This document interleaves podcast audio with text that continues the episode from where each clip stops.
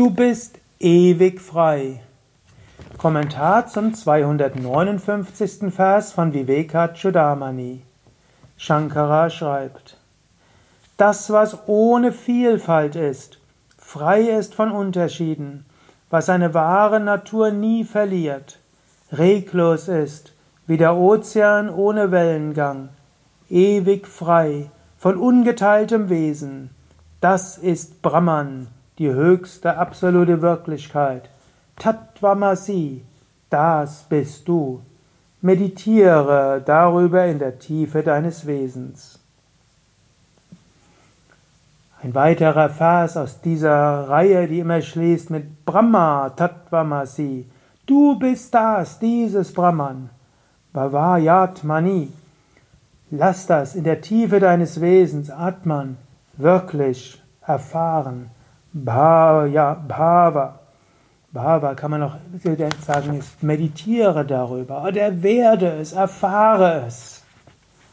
Du bist Brahman. Immer wieder spüre das, sage das. Und du bist Astabheda, frei, Asta, von Unterscheidungen.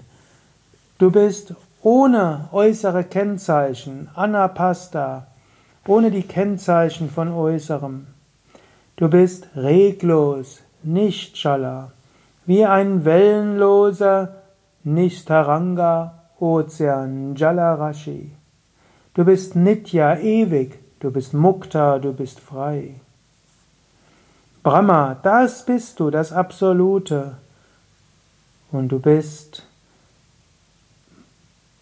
Avibhakta, undifferenziert, ohne Form, Murti.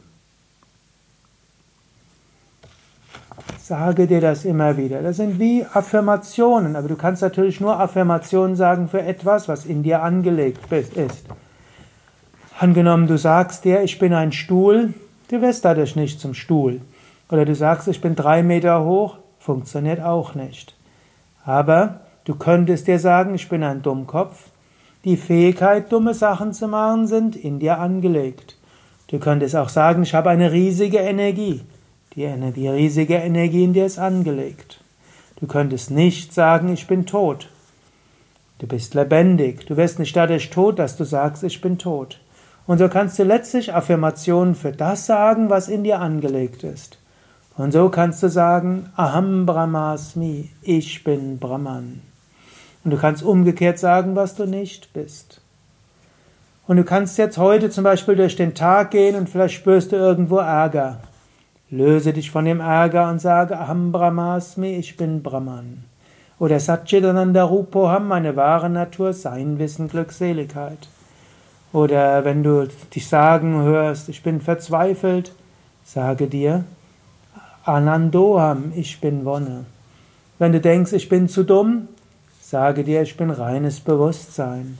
Und wenn du denkst, andere mögen dich nicht, dann sage dir, ich bin im Herzen aller Wesen. Er ist in mir, ich bin in ihm. Wir sind eins. Trainiere deinen Geist darin heute.